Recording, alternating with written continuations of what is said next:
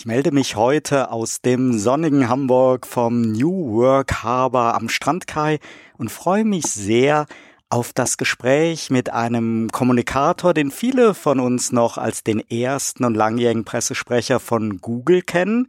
Heute ist er PR-Direktor bei der New Work SI, der Mutter von Xing und Kunununu.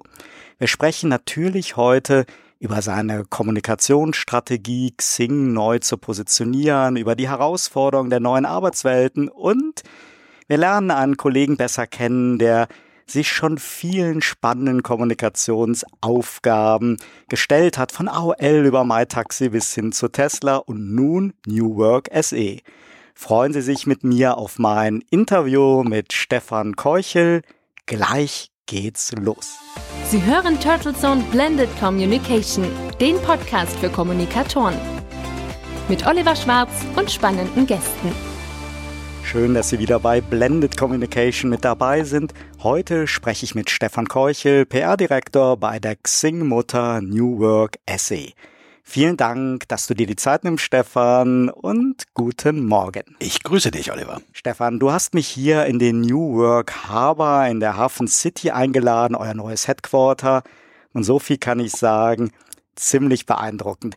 Beschreib doch unseren Hörerinnen und Hörern, die es ja nicht sehen, mal, was dieses Büro so besonders macht, auch für dich und natürlich, wie es von den Mitarbeiterinnen und Mitarbeitern angenommen wird. Das mache ich sehr, sehr gerne. Wir sitzen hier tatsächlich mitten in der Hafen City. Ähm, der Strandkai ist die Adresse. Tatsächlich unverbaubarer Blick auf den Hafen.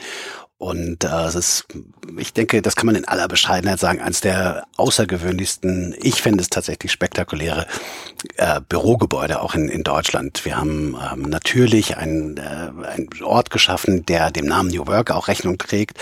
Auf der einen Seite gibt es äh, Platz für über 900 Kollegen, die hier theoretisch arbeiten können.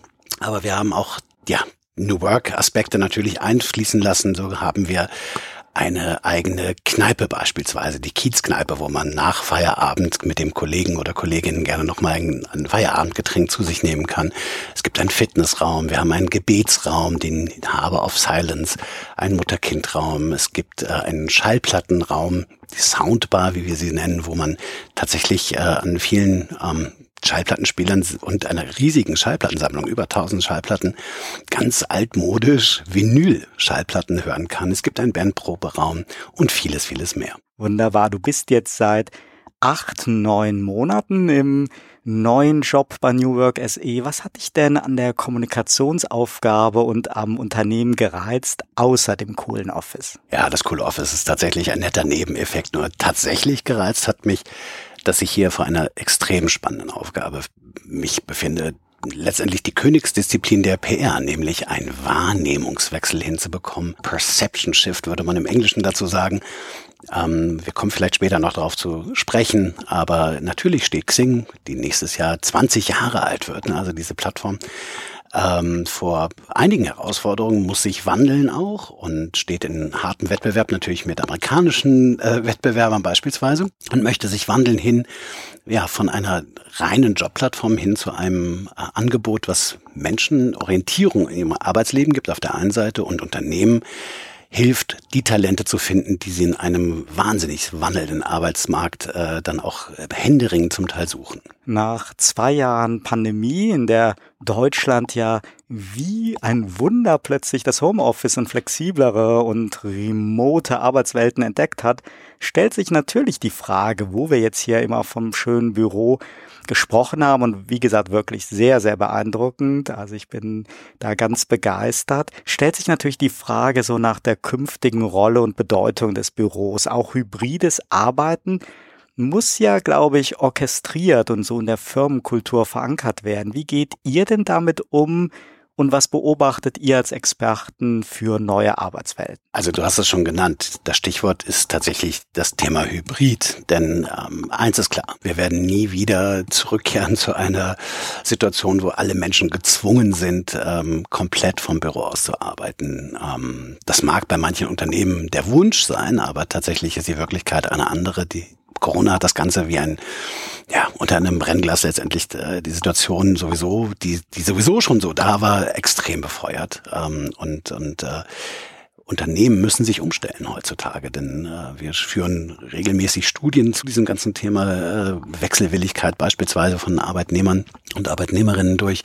Und wir wissen, dass also heutzutage ein Unternehmen, das äh, verlangt, dass seine Mitarbeiter komplett wieder im Büro arbeiten, Schwierigkeiten haben wird, die Talente zu finden, die es braucht, um, um letztendlich äh, überleben zu können. Und tatsächlich müssen sich ganz, ganz viele Unternehmen auch in ihrer Unternehmenskultur dort umstellen und, und die Möglichkeit bieten, flexible Arbeitsorte zu bieten den Mitarbeitern. Das äh, fängt damit schon an, dass ich eben natürlich Homeoffice-Möglichkeiten bieten kann, aber es geht sogar dahin, dass man auch Workation äh, ermöglicht, dass also Mitarbeiter tatsächlich von einem ganz anderen Land aus äh, ihre Arbeit erledigen und nicht Urlaub machen, sondern tatsächlich von diesem Ort aus dann, das kann in Europa natürlich sein, aber irgendwo anders, dann ihre Arbeit erledigen. Also das sind Dinge, die nach und nach viel mehr in, in den Fokus rücken werden und äh, das wird man auch in Deutschland äh, erleben. Stefan, du hast ja ich habe es eben auch schon erwähnt, ja für wirklich einige starke Global Brands gearbeitet, die damals oder bis heute so eine zentrale Bedeutung für viele Menschen hatten und haben,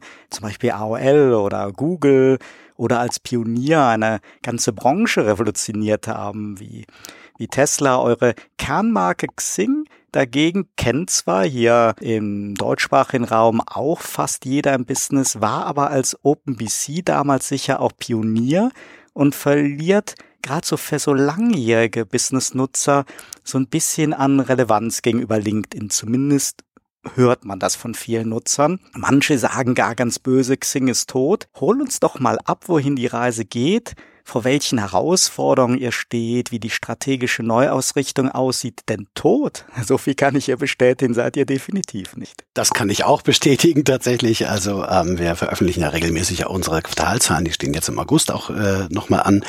Und ähm, also ich habe eine gute Neuigkeit. Xing ist äh, tatsächlich alles andere als tot mit rund 21 Millionen Mitgliedern. Tatsächlich nach wie vor das größte berufliche Netzwerk im deutschsprachigen Raum, also in der, in der Dachregion. Aber na klar, du hast es gesagt, wir stehen vor einigen Herausforderungen. LinkedIn ähm, hat den, den, den Kampf, der in Medien häufig auch eben dargestellt wird, ähm, in, in gewisser Weise gewonnen, dass es natürlich relevanter geworden ist als Xing. Und äh, das ist, wird natürlich auch hier im Unternehmen auch gesehen. Ähm, aber es ist ganz interessant, denn du hattest schon erwähnt, es gibt tatsächlich eine, eine strategische Neuausrichtung. Nach 20 Jahren letztendlich im Markt ist das auch äh, sicherlich notwendig. Ähm, und so entwickelt sich Sing immer mehr ja, hin von einem Karrierenetzwerk, was wir natürlich über viele, viele Jahre waren und auch immer noch sind, hin, hin zu einer Jobs Community und einer Jobs-Plattform. Also tatsächlich sind die Mitbewerber, die wir sehen, weniger LinkedIn, sondern eher Jobplattformen wie, ich sag mal, Stepstone, Indeed beispielsweise. Also im Mittelpunkt stehen zukünftig nicht nur die, die Interaktion mit den einzelnen Nutzern und dass die sich miteinander austauschen, sondern der Nutzer selbst, der Orientierung in seinem Berufsleben sucht beispielsweise, die wollen wir ihm bieten. Und wir wollen Unternehmen äh, die Möglichkeit geben, ja, Talente zu finden, die äh, ja, ich hatte es eben schon einmal kurz angedeutet, in einem Arbeitsmarkt, der sich dramatisch, und ich betone es bewusst so stark, äh, wandeln wird, ja, äh, die Möglichkeit bieten, die Talente zu finden, die sie suchen. Mhm. Springen wir doch mal einige oder auch ja einige viele Jahre zurück. Uns verbindet beide ja eine Jugend im Rheinland. Ich habe in Bonn Abitur gemacht, du in Bad Honnef, nicht weit entfernt. Wie früh hast du denn gemerkt, dass du so etwas mit Medien und Kommunikation machen möchtest? Und wie war denn so dann dein Einstieg in die PR-Branche? Das erzähle ich sehr, sehr gerne. Ähm, ich ich habe tatsächlich ähm, in der Schule schon in verschiedenen Schülerzeitungen mitgearbeitet. Also damit ging es tatsächlich los. Man ähm, eine frühe Erkenntnis, dass ich gerne schreibe und ähm, auch, auch äh, mein, mein Traumberuf damals, ich glaube, das, das haben viele PR-Leute tatsächlich so, war Journalist äh, zu werden und ich hatte eher tatsächlich als, als Jugendlicher gedacht, dass ich mich in, in so eine Richtung entwickeln würde, Redakteur zu werden und sowas. Und der Zufall will, dass ich ähm, in, auf die Schule, auf die ich gegangen bin, ähm, der, der Vater einer, einer Freundin dort, ähm, Geschäftsführer beim Deutschen Kommunikationsverband, BDW hieß der damals, ähm, äh, war. Und ich als Schüler äh, die Gelegenheit hatte, äh, ja, mein, mein Taschengeld aufzubessern, indem ich Briefe, die man damals noch umständlich erst falzen und dann in Briefumschläge stecken musste, um sie dann zu verschicken, einfach mein Taschengeld aufgebessert habe. Und so gab es frühe Kontakte quasi schon als 14-, 15-Jähriger zum Deutschen Kommunikationsverband. Und irgendwann ist der Deutsche Kommunikationsverband mit der Deutschen Public Relations Gesellschaft in, ein, in eine Bürogemeinschaft gezogen. Und so hatte ich dann Kontakt sozusagen auch zur DPRG, wo damals Gerhard Pfeffer noch als äh, Hauptgeschäftsführer war, der nicht nur von der DPRG, sondern auch der GPRA und der DAPR und so weiter Geschäftsführer war. Und ähm, habe auch dort Briefe eintüten dürfen und habe eben so Kontakt bekommen zu den äh, zu den Kollegen aus der aus dem Berufsverband. Und ähm, ich habe natürlich dann irgendwann gedacht was steht denn eigentlich in diesen Briefen die ich hier eintüte? Und um ja mit was beschäftigt sich die DPRG so und habe dann gemerkt, Mensch, das ist ja genau das eigentlich, was, was ich sehr, sehr spannend finde, nämlich die Kombination letztendlich aus, naja, damals habe ich nur so gedacht, Werbung auf der einen Seite und, und äh, Journalismus auf der anderen Seite, nämlich die Schnittstelle dann davon letztendlich so PR, also journalistische Arbeit im Auftrag eines Unternehmens beispielsweise. Und das fand ich sehr, sehr spannend. Naja, und ich kürze das Ganze mal ab. Ähm, tatsächlich habe ich ein, ein Jobangebot bekommen von der DPG, nachdem ich mein äh, Abitur erfolgreich gemacht hatte und äh, habe eine Ausbildung angefangen äh, interessanterweise zum Werbekaufmann, aber bei der Deutschen Public Relations Gesellschaft, das nannte sich damals Bonner Modell, man hatte parallel noch ein Studium an der äh, KAH in der Kommunikationsakademie in, in Köln damals gemacht.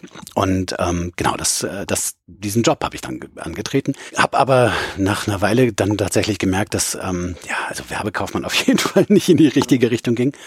Und wie das dann so ist, äh, durch Zufall, wie oft in meinem Leben habe ich ähm, damals ähm, gab es eine, eine, ein Meeting der, der GPRA-Agenturinhaber äh, in, in der Geschäftsstelle in Bonn.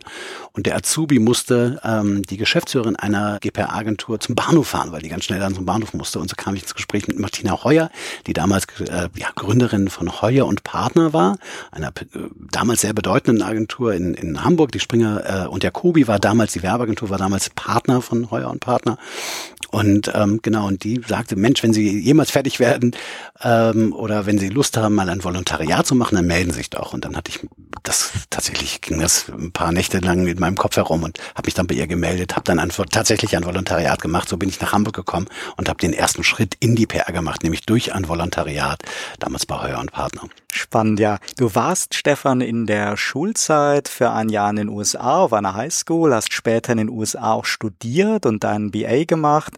Hat das so deine spätere Kommunikationsarbeit auch geprägt und wie wichtig war das eigentlich für deine Arbeit für US-Companies? Ganz klar. Ähm, ohne sowohl das Austauschjahr damals in, ich war in Minneapolis, in, Minnesota, als auch später das Studium in äh, Upstate New York, wäre ich mit Sicherheit nicht äh, sagen dazu gekommen, sowohl für AOL als auch für Google und auch für, für Tesla zu arbeiten. Also allein der, der sprachliche Aspekt natürlich, mein Englisch ist einigermaßen okay, sage ich mal, ähm, hat da eine, eine große, einen großen Einfluss drauf gehabt und und ähm, damals, ich bin ja ein alter Knochen, äh, war es tatsächlich noch gar nicht so möglich, PR in Deutschland zu studieren. Also da ging es langsam los in Leipzig, glaube ich. Herr Professor Bentele, glaube ich, war der einer der ersten, der da aktiv war und und aber die Möglichkeit tatsächlich PR an sich, ein reines PR-Studium, das gab es noch nicht oft. So und ich äh, hatte durch dieses Austauschjahr in den USA damals bisschen Blut geleckt, was das Thema ähm, im Ausland selber zu sein und dort ähm, ja äh, entweder zur Schule oder auch studieren zu können. Blut geleckt und fand das mega spannend und ähm, hatte äh, deswegen die Chance ergriffen, als sie sich bot, äh, dort auch zu studieren und ähm, ja war sehr sehr glücklich darüber, dass ich die Chance bekommen habe, in den USA dann auch noch PR tatsächlich äh, studieren zu können und das hat mit Sicherheit äh, ganz maßgeblich auch Einfluss auf meine Karriere in Anführungsstriche äh, gehabt, weil weil ähm, allein durch die, die Sprache an sich, aber auch eben das Verständnis von ähm, amerikanischen PR-Ansatz äh, sicherlich dazu beigetragen hat. Wer so lange dabei ist wie wir beide, hat meist ja schon so einige Stationen in der Karriere gesammelt und damit ja auch irgendwie immer so seinen Erfahrungsschatz und Horizont erweitert. Und viele von uns bewegen sich ja dann auch im Laufe der Karriere in so einem Dreieck zwischen Medien, Agenturen und Unternehmen. Du hast in deiner Karriere mehrfach Erfahrungen in PR-Agenturen gesammelt, zuletzt sogar noch einmal vor deinem Start im neuen Job bei New Work. Wie wertvoll oder herausfordernd ist für dich denn so dieser Perspektivwechsel gewesen und was können wir Unternehmenskommunikatorinnen und Unternehmenskommunikatoren so von der Arbeit in der PA-Agentur lernen und mitnehmen? Und hast du vielleicht auch mal über die Selbstständigkeit nachgedacht? Das ist äh, ganz toll, dass du diese Frage stellst, weil äh, ich weiß, dass wenn andere Kollegen und Kollegen, äh, Kolleginnen und Kollegen äh, meinen Lebenslauf sehen, die manchmal sagen, also dieser, dieser Keuchel da, der war ja nur ein Jahr da und dann hat er da wieder gewechselt und dann ist er sogar, sogar nochmal auf Agentur, die finden das keinen geraden Lebenslauf. Und äh, mir hat das auch tatsächlich der eine oder andere auch schon so äh, mir gegenüber kommuniziert, was ich sehr toll finde. Übrigens viel besser, mir das direkt zu sagen, als hintenrum darüber zu sprechen. Ähm, lustigerweise habe ich nie so getickt. Ne? Ich habe nie gedacht, ich muss, äh, um auf dem Papier irgendein eine Erwartung äh, zu erfüllen, muss ich jetzt diesen Job länger machen, wenn es mir nicht mehr gefallen hat oder wenn andere Dinge dazu geführt haben, dass dieser Job nicht mehr nicht mehr passte sondern ich habe immer auf meinen Bauch gehört und und ähm, habe äh, tatsächlich deswegen einige Stationen in meinem Lebenslauf, die deutlich kürzer waren. Mein kürzester Job war glaube ich drei Monate nur bei einem dieser E-Tretroller-Anbieter. Und aber als ich merkte, das passt nicht, äh, finde ich es besser, äh, weil ich meinen Job mit großer Leidenschaft ausübe und und ähm, wirklich für diesen Beruf lebe und und ihn wirklich auch lange Jahre eben halt auch schon mache und und und äh, ich weiß, dass wenn es nicht passt, dass ich lieber dann die die Reißleine ziehe, als dass ich mich nur um irgendwelche Erwartungen sozusagen zu erfüllen, ähm, äh, dann da zu bleiben. Und, und der Schritt tatsächlich nochmal auf Agenturseite, der war mega spannend für mich. Äh, tatsächlich,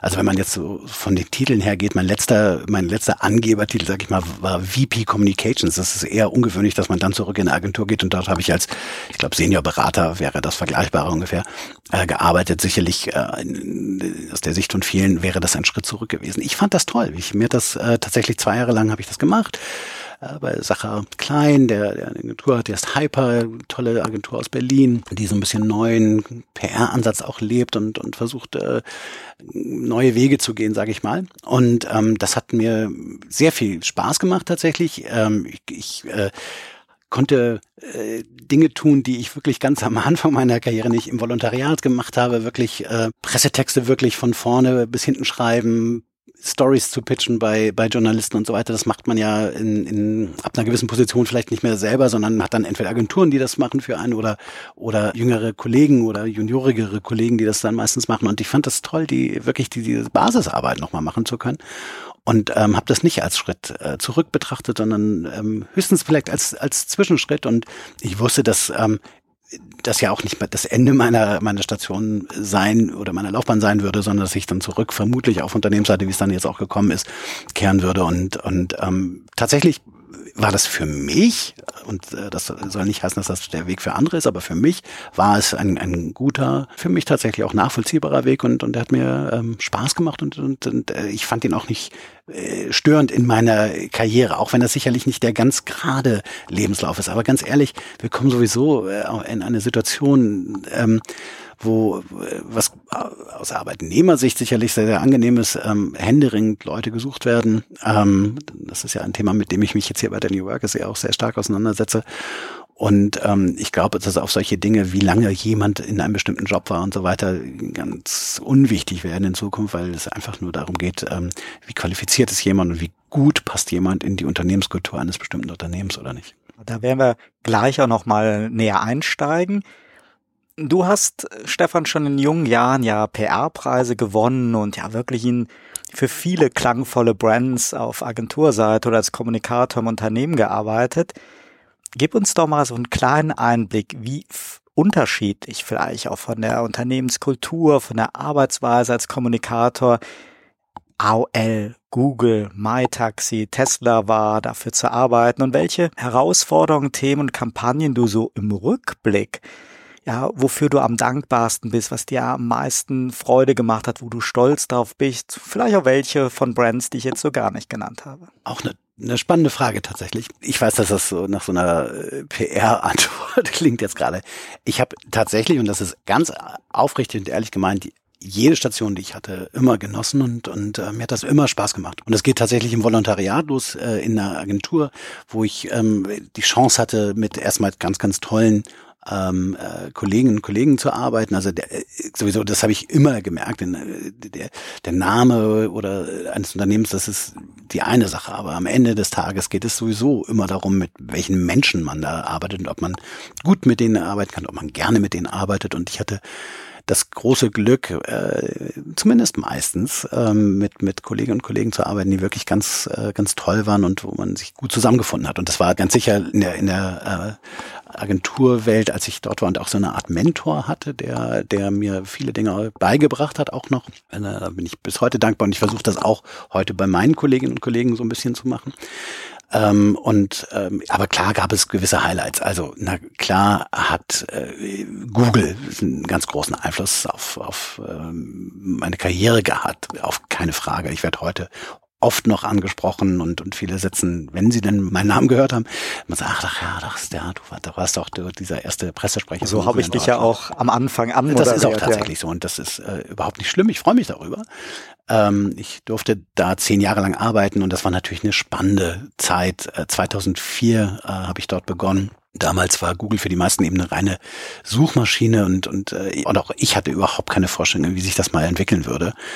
Ähm, und und ähm, die Gelegenheit, ich meine, wie oft in seinem Leben trifft man Milliardäre, sage ich mal, und und wirklich, es gibt so Bilder, wo ich mit Larry Page und Sergey Brin so äh, na, Arm in Arm da stehe oder ja, Eric Schmidt und Marissa Mayer und, und all die, die ähm, Menschen bei Google, wo man wirklich kurze Wege hatte damals und, und ähm, auch spannende Aufgaben. Also ich nehme mal so ein Beispiel, äh, Street View Launch in Deutschland, ähm, äh, großes Aufregerthema damals. Oh Gott, Google fotografiert Straßenzüge und stellt Bilder von Häusern in, ins Internet, ohne die Leute zu fragen. Also spannende Aufgaben auf jeden Fall, die dabei waren und, und aber, oder auch der Launch von YouTube beispielsweise und viele, viele weitere Dinge. Also das war mit Sicherheit ein absolutes Highlight in meiner Karriere und hat mir auch großen Spaß gemacht. Aber auch Tesla beispielsweise war, war eine sehr interessante Station in meinem Leben. Es ging um die Einführung des Model 3s im deutschsprachigen Raum und tatsächlich äh,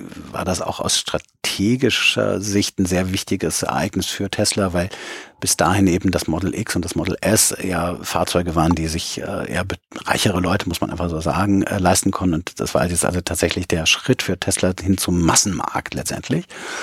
Und deswegen war das auch ein Thema, was, äh, sagen wir mal, sehr sensibel war und auch im Unternehmen, Tesla heute ist natürlich, steht super da, aber auch damals ging es schon darum, wird das Unternehmen überleben oder nicht so. Und, und die Einführung des Model 3 war damals ein ganz, ganz wichtiger Schritt und deswegen eine spannende Herausforderung und ähm, auch gleichzeitig äh, eine, eine gewisse, ja, ich will nicht sagen negative Erfahrung, aber interessant äh, für ein Unternehmen zu arbeiten, das sehr, sehr stark US-zentriert ist, ähm, das sehr stark vorgibt, wie man dann die PR im einzelnen Land dann auch machen und gestalten soll. Was, äh, will ich auch so sagen, oft nicht mit meinen Vorstellungen sozusagen einherging und ähm, sicherlich auch dazu geführt, dass ich jetzt nicht, äh, nicht ewig bei Tesla auch gearbeitet habe. Du hast eben Menschen erwähnt, mit denen man zusammenarbeitet. Ich finde es ja immer sehr schön, wenn sich so in der Karriere Wege mehrfach kreuzen. Bei mir war das auch so, zum Teil mit Vorständen, mit Geschäftsführern, Gesellschaftern, mit Aufsichtsräten. Natürlich aber auch mit Agenturen, Kollegen und auch den eigenen Mitarbeitern. Es geht dir sicher auch so. Du arbeitest jetzt hier bei New Work SE wieder mit Mark Sven Kopka zusammen, wie damals schon bei AOL. Wie hilfreich ist denn so ein Vertrauensverhältnis im neuen Job, aber vor allem natürlich in eurer Kommunikationsarbeit? Äh, die Hälfte meiner Entscheidung für die New Work SE zu arbeiten hing tatsächlich mit diesem Umstand zusammen, dass ich äh, die Chance habe, nochmals, tatsächlich das äh, über 20 Jahre her, dass ich mit, mit Max Van Kopka äh, bei AOL gearbeitet habe, der damals schon mal mein Boss war, ähm, weil ich wusste, das ist ein Top äh, PR-Mann und es klingt jetzt mega schleimig, ich hoffe, er hört das gar nicht oder Leute hören das und denken, oh Gott, der Schleim. Nein, er ist einfach ein, ein, ein wahnsinnig äh, großartiger Kommunikator, sollte unbedingt mal Gast bei dir sein auch, kann ich dringend empfehlen. Ähm, und ich wusste, dass wir beiden, der kommt auch aus Köln, ähm, äh, sagen wir mal, die Leidenschaft äh, für das Rheinland und äh, der, der Kultur, der kölschen Kultur pflegen und auch lieben. Also ich wusste, dass wir beiden sehr, sehr gut miteinander äh, klarkommen würden. Das war also die Hälfte der Miete und die andere Hälfte ist natürlich dann das Team, mit dem man hier zusammenarbeitet. Und Ähm, das hat da auch ganz gut geklappt und ja, also das hat einen ganz großen Einfluss gehabt für meine Entscheidung, mich für die äh, New Work SE äh, sozusagen zu entscheiden. Aber natürlich auch die, die spannende Herausforderung eben, was ich eingangs schon ganz kurz angerissen hatte, nämlich diesen Strategiewechsel und äh, die Königsdisziplin der DPR, nämlich einen Wahrnehmungswechsel äh, hinzubekommen. Das hat sicher auch eine Rolle gespielt, aber eben die, die menschliche Zusammenarbeit ähm, mit einem Boss, von den ich, den ich wirklich, zu dem ich aufblicken kann, von dem ich noch viel lernen kann, auch heute noch. Ich bin schon ein paar Tage unterwegs, aber man hört nie auf zu lernen und, und ähm, ich, jeden Tag lerne ich immer noch was dazu. Nach Berlin ist dein Wirkungsort nun wieder in Hamburg, das ja gerne so als schönste Stadt der Welt bezeichnet wird. Ist das das für dich auch? Und wie inspiriert dich so eigentlich die Umgebung? Wie empfindest du die Entwicklung von Berlin, das sich ja häufig so anfühlt, als würde sich täglich neu erfinden, so wie ein Chamäleon immer die, die Farben wechselt. Und hier in Hamburg ist sicherlich mehr Konstanz drin. Du hast überwiegend ja hier deinen Wirkungs- und Lebensmittelpunkt gehabt. Wie sind so deine Erfahrungen oder Impressionen davon? Ja, tatsächlich lebt meine Familie auch hier. Ich bin verheiratet, habe Kinder. Ähm, deswegen war für mich Berlin immer nur, äh, nicht nur, also ich habe da auch äh, gerne gearbeitet, aber, aber ähm, es war klar, dass ich auch äh, am Wochenende spätestens dann immer nach Hause zu meiner Familie fahre. Oder auch bei Hyper beispielsweise, obwohl die in Berlin sitzen, ja sehr, sehr stark im Remote auch gearbeitet haben. Seitdem habe ich sowieso von Hamburg auch gearbeitet. Ich liebe Hamburg. Äh, ich bin Rheinländer. Ich liebe auch das Rheinland. Merke das immer, wenn ich ähm, sagen wir mal, über die Rheinbrücken fahre, den Dom sehe oder auch in Bonn, wo ich ja herkomme, dann auch in der Nähe.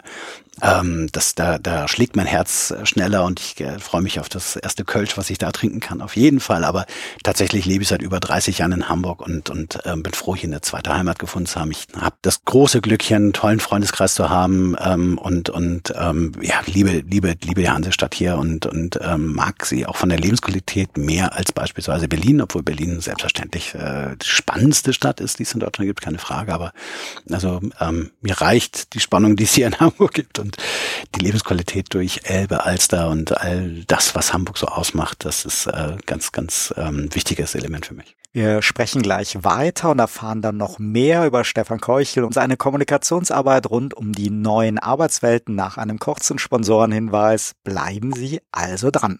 Dieser Podcast wird Ihnen präsentiert von Visual Communications Experts. Wir bringen Sie auf Sendung. Video, Livestreaming, Webinare und Podcasts. Ihre Experten für Audio und Video in der Unternehmenskommunikation. Weitere Informationen unter www.visual-communications-experts.com.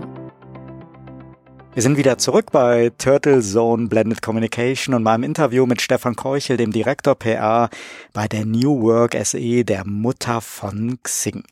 Stefan, nach deinem kleinen Abstecher in deine Karriere möchte ich noch einmal so den Bogen zurückschlagen zu New Work, also den neuen Arbeitswelten als Herausforderung und Chance für ja alle Unternehmen. Manchmal hat man so das Gefühl, dass das so wieder eines dieser Buzzwords ist. Erklär uns doch nochmal, warum sollten sich Unternehmen unbedingt damit beschäftigen und welche aktuellen Trends sollte man dabei unbedingt kennen? Gerne. Also tatsächlich ist dieses New Work-Thema äh, vor paar Jahren noch relativ unbekannt gewesen. Es gibt auch da Untersuchungen, dem sagt man, ja, viele, viele Leute können gar nichts damit anfangen. Inzwischen hat sich das, glaube ich, ein bisschen geändert. Ähm, Im Grunde genommen äh, bedeutet Work, dass man das tun kann, nach, nach dem Gründer dieser äh, Idee, nämlich Friedhof Bergmann, ein äh, Österreicher, der nach Amerika ausgewandert ist, dass man das tut, was man wirklich, wirklich will. Und er hatte das tatsächlich auch so zweimal betont, das wirklich, also das machen, was man wirklich, wirklich will. Und ähm, äh, da liegt ein ganz, ganz spannendes Konzept dahinter, nämlich, dass sich die Arbeit komplett wandelt. Ähm, Arbeit ist ein Ort der Entfaltung, wo Menschen mit ihren Fähigkeiten und Potenzialen im Mittelpunkt stehen.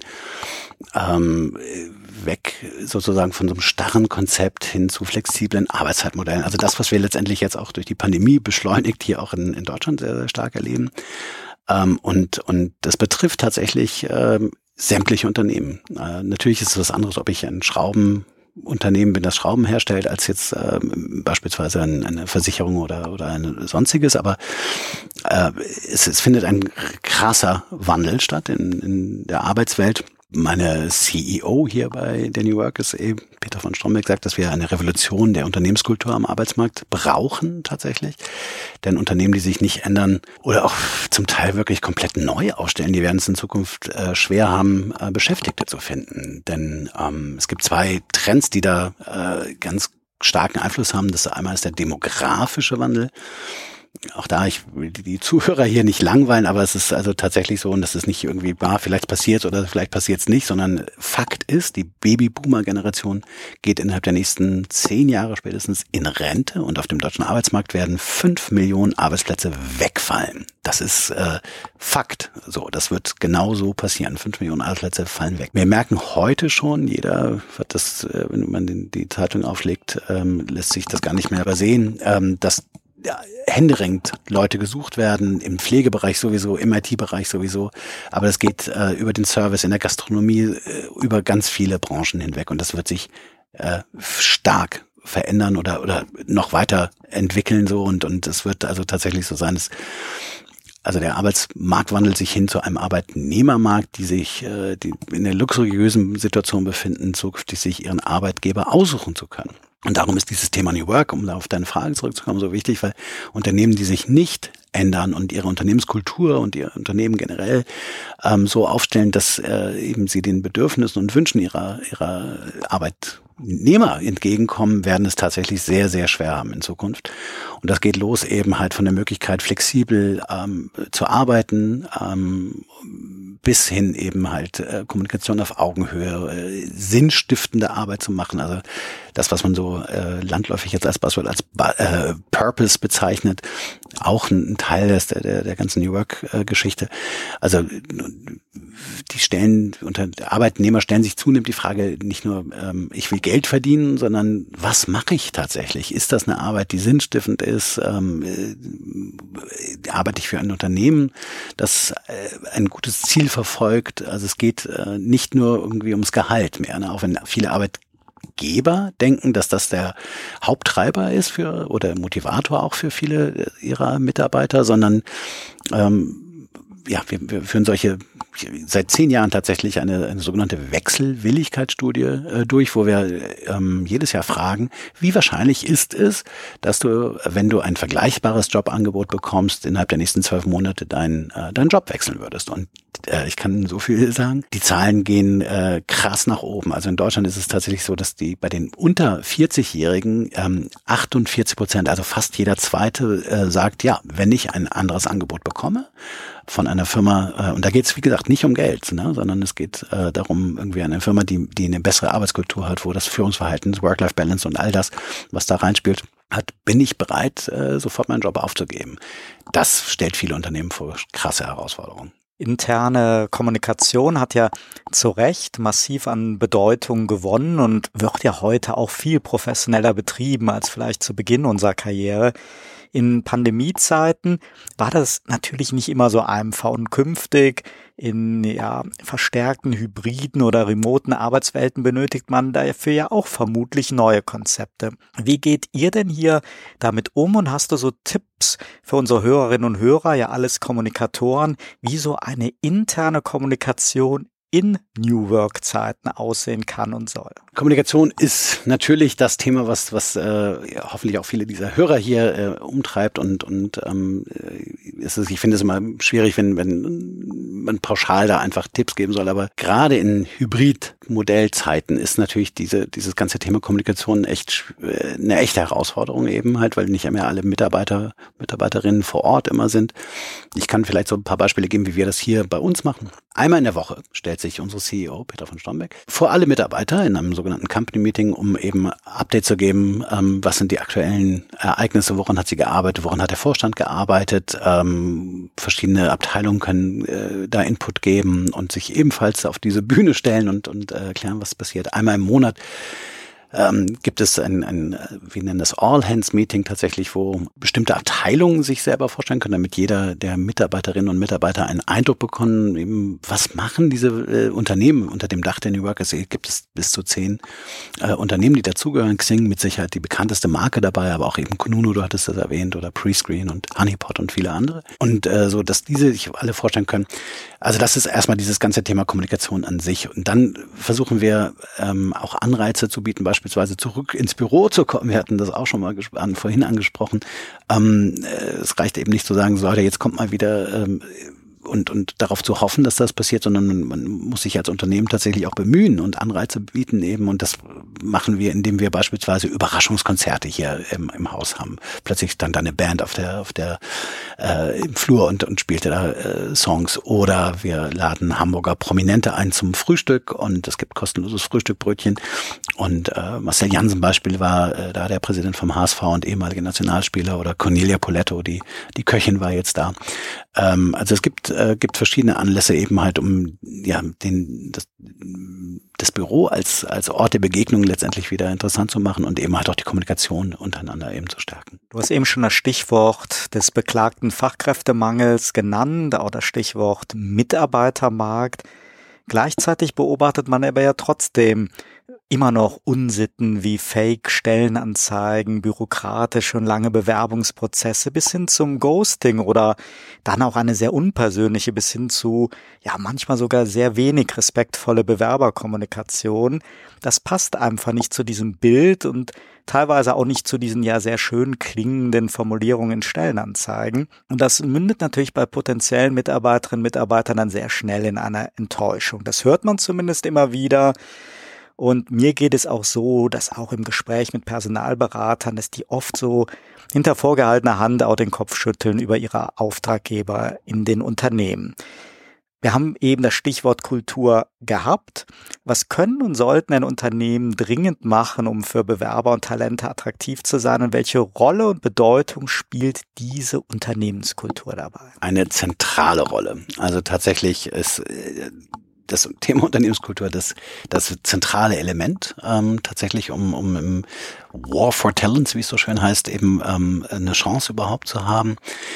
Ähm, wir es gibt so ein anderes Schlagwort, wenn das ganze Thema dort ist, die langen Bewerbungsprozesse bis hin zu Ghosting. Auch das habe ich tatsächlich selber am eigenen Leib sogar mal erlebt. Also ganz merkwürdig. Also äh, was man dann über dieses Unternehmen denkt, kann sich ja jeder vorstellen auch so. Ne?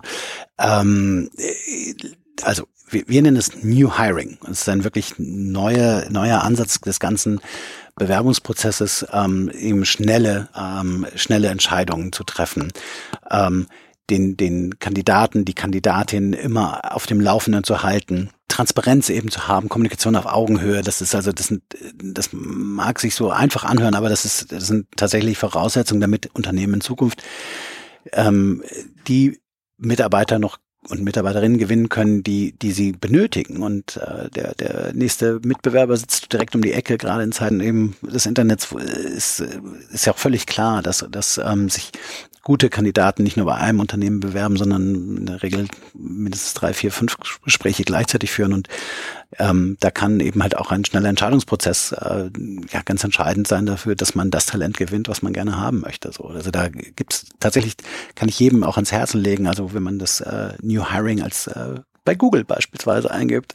Ähm, ein, ein kostenloses Buch, das wir zur Verfügung stellen, was wir ähm, vor kurzem gerade erst erstellt haben, drei Kollegen von mir, was so Tipps gibt äh, zu ganzem Thema New Hiring. In den USA hört man, dass die Unternehmen so systematisch auch immer mehr um erfahrene ältere Mitarbeiter werben. Hier in Deutschland hat man dagegen so ein wenig den Eindruck, dass der beklagte Fachkräftemangel oft auch eher so ein Mangel an Wunschkandidaten ist. Also die Suche nach Qualifikation, Erfahrung dann kollidiert mit so der Strategie für Personalstrukturen, die man sich gerne wünscht. Da ist natürlich die Frage, wie sieht denn die Zukunft für Bewerber 50 plus aus? Könnt ihr da diesen US-Trend hier auch sehen? Denken Unternehmen um? Oder werden sie einfach umdenken müssen? Das Letzte. Ich glaube tatsächlich, dass äh, der Idealwunsch eines Arbeitgebers natürlich ist, äh, den berühmten äh, Anfang 30-Jährigen, der schon zehn Jahre Berufserfahrung und in drei Ländern gearbeitet hat und, und fünf Sprachen spricht. Ähm, das ist äh, in vielen Köpfen, denke ich, noch drin bei, bei vielen Arbeitgebern. Aber da wird ein auch da radikaler Wechsel ähm, stattfinden müssen in den Köpfen, zumindest dieser Unternehmen, die so denken bisher, schlicht und ergreifend, äh, weil es diese die Arbeitskräfte, der Markt gibt dieses, äh, gibt die gar nicht her. Also, und tatsächlich werden ähm, verschiedene Wege gegangen werden müssen, um überhaupt diesen Bedarf an Arbeitskräften decken zu können. Das ist äh, mit Sicherheit das eine Thema ist Zuwanderung auf der einen Seite. Das andere ähm, ist, dass man äh, Mütter schneller wieder in den Arbeitsprozess integriert. Auch da, glaube ich, gibt es noch viel Potenzial, was da heutzutage noch nicht gehoben ist. Und das letzte Thema ist, das hast du angesprochen, dass eben halt über 50-Jährige nicht mehr zum alten Eisen gehören, sondern Unternehmen erkennen, das sind äh, wertvolle Mitarbeiter, die über eine Menge Erfahrung äh, verfügen, die alle noch ähm, Lust haben, in der Regel zu arbeiten und, äh, und, und tatsächlich mit ihrer Erfahrung dann auch wertvolle Impulse dann auch geben können. Und da wird, also das ist vielleicht die gute Nachricht für alle Ü50-Jährigen, die jetzt gerade zuhören. Auch da, der Markt wird sich ähm, zugunsten ähm, von den älteren Mitarbeitern und Mitarbeiterinnen wandeln. Super. Zum Abschluss, letzte Frage. Was steht denn für euch bei New Work SE so in den nächsten Monaten auf dem Plan und welche kommunikativen Milestones habt ihr, die du schon verraten kannst? Ja, sehr, sehr gerne. Also tatsächlich arbeiten wir natürlich an, an vielen Dingen. Ich will mal so ein Beispiel nennen. Auf Xing haben wir etwas äh, gelauncht vor kurzem, das nennt sich der Xing Kulturcheck. Und das ist eine ganz interessante Sache, kann ich auch jedem, der äh, auf Xing noch aktiv ist oder noch Mitglied ist dort, ähm, das äh, raten, das zu machen. Es ist ein Fragebogen, der ähm, ja anhand von verschiedenen Faktoren eben sagt, ähm, welcher Typ bist du eigentlich und welche ähm, welche Unternehmen wünschst du dir und welche Unternehmenskultur, wir hatten es ein paar Mal erwähnt, ähm, ist die passende für dich? Und äh, können dann über ähm, ein zweites Tool, was wir schon vor längerer Zeit äh, gelauncht haben, nämlich den sogenannten Kulturkompass, das nutzen wir auch von unserer Tochter Kununu, ähm, so ein, ein Kulturkompass, der anzeigt, wie ist ein bestimmtes Unternehmen aufgestellt, was das Thema Work-Life-Balance, Führung und so weiter anbelangt. Und wir matchen dann, sobald der Fragebogen ausgefüllt ist, deine Interessen sozusagen oder deine Vorlieben mit den Unternehmen dazu und können dir dann sagen, ähm, übrigens, so wie du tickst beispielsweise, passen folgende Unternehmen dazu. Und der nächste Schritt ist dann zu sagen, und von diesen Unternehmen, die zu dir passen, haben übrigens folgende fünf, sechs, sieben äh, Jobangebote, die genau auf dich passen. So, ne? Und das ist sozusagen auch die Richtung, in die wir ähm, mit Xing natürlich äh, wandern und marschieren wollen, also hin zu einer Jobplattform, die eben eine auf der einen Seite ja Orientierung gibt, auf der anderen Seite eben aber auch das Matching ähm, zwischen eben Arbeitgeber und Arbeitnehmer hinbekommt. Übrigens etwas, was viele der Mitbewerber, die wir haben, so nicht können. Das ist eben eine Stärke letztendlich auch von Xing, dass wir ausgefüllte Lebensläufe in der Regel haben und dann eben die ähm, zusammenführen können mit Unternehmen, die nach genau diesen Talenten suchen. Also das ist so eine Sache, ähm, die, die ganz, ganz spannend ist und wo ich auch viele der Hörer vielleicht auch mal gerne ermutigen möchte, sich die, diesen Kulturcheck mal anzuschauen und den auch auszufüllen. Ähm, es gibt ein weiteres Highlight einmal für, für alle äh, Unternehmen, die in diesem Bereich tätig sind, gibt es eine Messe, die sehr, sehr bedeutend ist im Jahr, nämlich im September die Zukunft Personal, die findet in Köln immer statt. Und äh, da haben wir vor, eine ganz spannende Ankündigung zu machen, vielleicht nur so andeutungsweise. Also das ist ähm, äh, etwas, was äh, ja auch hier einen großen Einfluss haben wird in die weitere Entwicklung der, der ganzen ähm, äh, Organisation und auch Kununu hatten wir auch schon erwähnt. Also da ähm, äh, siehst du die Perle in unserem Portfolio. Also wir wissen, dass ungefähr die Hälfte aller Leute, die nach einem neuen Job suchen, inzwischen auf solchen Arbeitgeberbewertungsplattformen, was ja Kununu ist, ähm, suchen, bevor sie sich auch für oder gegen einen neuen Job entscheiden. Also da ähm, steckt noch eine ganze Menge Musik drin. Vielen Dank, Stefan, für das spannende Gespräch. Ich glaube, wir haben heute einige Kommunikationskollegen sensibilisieren können, auch viel Spannendes über die Neupositionierung von Xing erfahren. Dir wünsche ich weiterhin viel Erfolg und uns allen eine schöne neue hybride Arbeitswelt. Vielen Dank. Liebe Podcast-Freunde, seien Sie auch bei der nächsten Episode von Turtle Zone Blended Communication wieder mit dabei. Abonnieren Sie uns auf Ihrer Lieblingsplattform und empfehlen Sie diese Talkreihe für Kommunikatoren gerne weiter. Ihr Feedback zu dieser Episode, Erfahrungen, Anregungen und Meinungen sind herzlich willkommen, ob als E-Mail oder Sprachnachricht. Alle Kontaktdaten Dazu finden Sie in der Mediathek unter turtlezone-blendedcommunication.de. Ich freue mich auf ein baldiges Wiederhören. Ihr Oliver Schwarz. Turtle Zone Blended Communication, der Podcast für Kommunikatoren mit Oliver Schwarz. Auf allen Podcast-Plattformen und auf turtlezone.de. Eine Produktion von Turtle Media aus dem Podcast-Studio in Ettlingen bei Karlsruhe.